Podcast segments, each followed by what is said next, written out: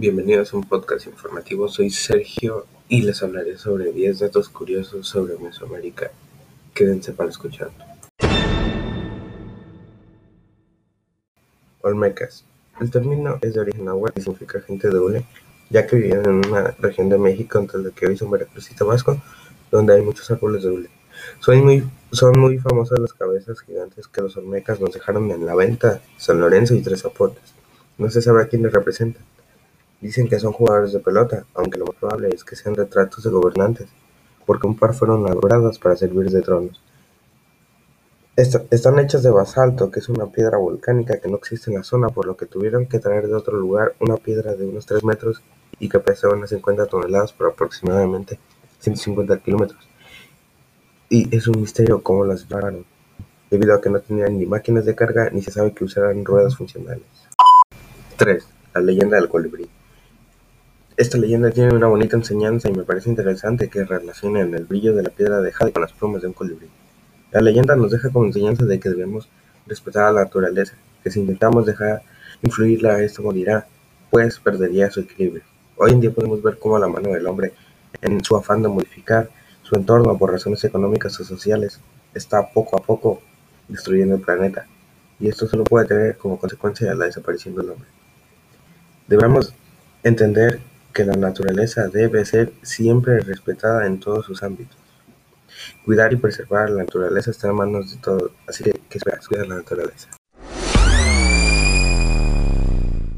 Los españoles con corazón maya. Gonzalo Guerrero, en consideración, es el padre del mestizaje de blancos por mayor pero los más importantes son que él quiso y adoptó la cultura maya, además de que al lado de los guerreros de esta civilización y también tuvo hijos mucho antes que la Malinche y el Contreras. No creo que sea un traidor porque los españoles solo opinaron por lo que ellos veían o escucharon y no tomaron en cuenta las razones que él tuvo para quedarse con la civilización maya. Además de que los españoles solo, solo querían para que les ayudara a conquistar a Mesoamérica, pero llegaron tarde, ya que él ya era un maya, por así decirlo. Lo que lo hace diferente de otros conquistadores es que él no quería el poder ni dominar tierras, él quería aprender más sobre esa cultura y cuando le otorgaron la libertad, Gonzalo pudo irse de esa civilización y su pero en vez de eso se quedó a aprender más de ellos. 5 chicas. Creo que tomaron el aspecto malo de que ellos eran sus de, de cómo usaban sus sacrificios humanos lo hicieron ver como algo o ya que nunca lo habían visto. Pero por otro lado hay otras costumbres y tradiciones que fueron muy bonitas e interesantes y algunas de ellas las seguimos utilizando en la actualidad. Así que... 6. La Triple Alianza. Hacia el año 1325 después de Cristo, los mexicas fundaron la ciudad de Tenochtitlan en un islote del lago de Texcoco. Unos años después, un grupo se separó y fundó la ciudad gemela México-Tlatelolco. En 1427, Itzcoatl fue gobernado como Tlatoani de los mexicas, en alianza con Nezahualcóyotl, Tlatoani de Texcoco. Itzcoatl organizó una rebelión contra Azcapotzalco y juntos lograron vencerla. Posteriormente se unieron a Tlacopan, Tacuba y fundaron una nueva triple alianza. 7. Gastronomía prehispánica, en este caso pozole. Aquí no le gusta el pozole. Y sinceramente, sabiendo su origen, sí me causa un poco de ruido ya, que es algo curioso y extraño. Pero no es como que vaya a dejar de comerlo. Su origen me parece interesante. No sabía que era así hasta que investigué, pero igual lo voy a seguir comiendo porque hoy en día ha evolucionado y ha ido cambiando. Y, y hoy en día ya se prepara diferentes diferentemente en distintos lugares, como en Guerrero se prepara blanco y verde, en la Ciudad de México Sinaloa, Nayarit y Jalisco se consume la variante roja, etc. Sinceramente me gusta saber la historia y el origen del pozole. Mi opinión sobre el ritual que representaba en sí es que pues eso eran cosas de sus creencias y dependía de su religión. No lo veo como algo malo porque pues eran cosas que nosotros no podemos controlar porque eran sus tiempos y pues los nuestros no vayan. Pienso que si así lo considero fue por algo. Sí, sí sé que suena como un poco entre desagradable y como rudo en sí, pero era un, ritual para que ellos estaban bien y era algo bonito y su manera de cómo repartir y eso pues era su decisión. Yo creo que hoy en día no sucedería eso si dependiera de los otros, ya que se han visto varios cambios, ya que su ritual pues era un poco cruel, por así decirse, y feo, pero, eh, pero era a fin de todo, era un ritual y esa era su forma de hacer las cosas.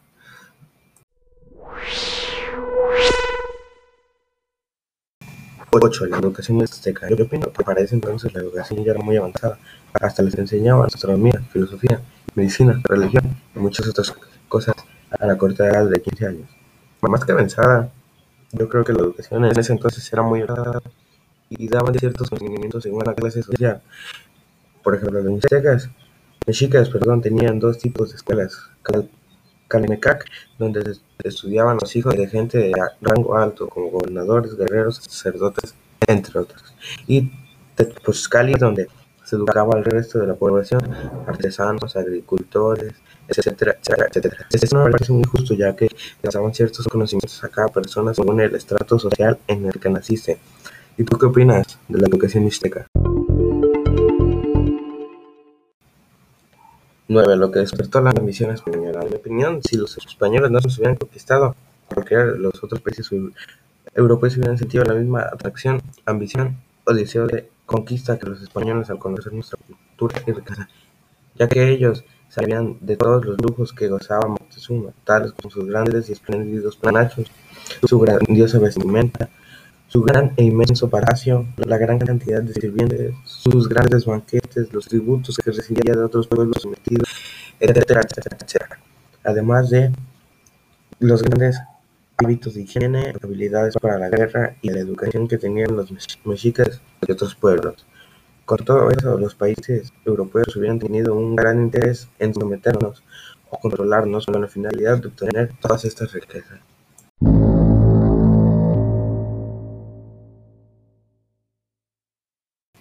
10.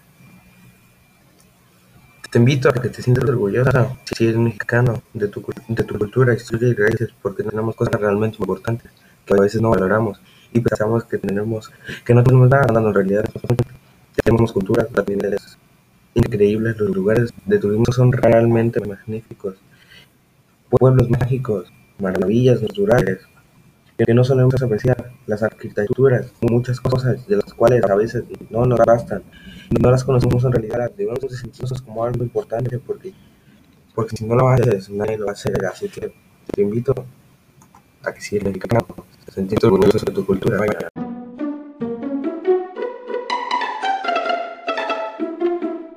Bueno, hasta aquí este podcast. Espero que hayas aprendido más sobre la cultura de las culturas mesoamericanas que no quieres ahí, te invito a investigar más y nos vemos hasta la próxima.